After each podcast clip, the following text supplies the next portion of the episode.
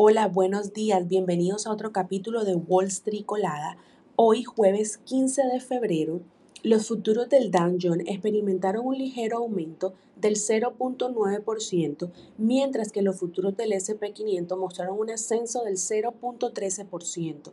Los futuros del Nasdaq registraron un incremento del 0.19%, mientras que el petróleo descendió un 0.44%. En otras noticias, los futuros de las acciones estadounidenses mostraron una leve alza, señalando una continuación en la recuperación de Wall Street tras las recientes caídas esta semana.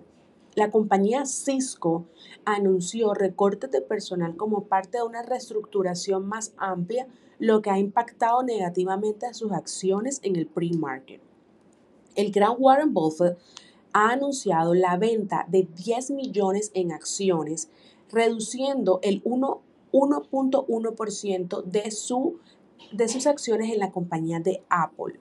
Las acciones de Taiwan alcanzaron un nuevo máximo histórico después de que los analistas de Morgan aumentaran su objetivo de precios para la compañía de Nvidia, cliente clave de Taiwan, impulsando así un repunte en las acciones tecnológicas en Asia. Por otra parte, el precio del crudo había perdido más de un dólar para el miércoles después de que los datos mostraran que los inventarios de petróleo de Estados Unidos crecieron la asombrosa cifra de 12 millones de barriles en la semana.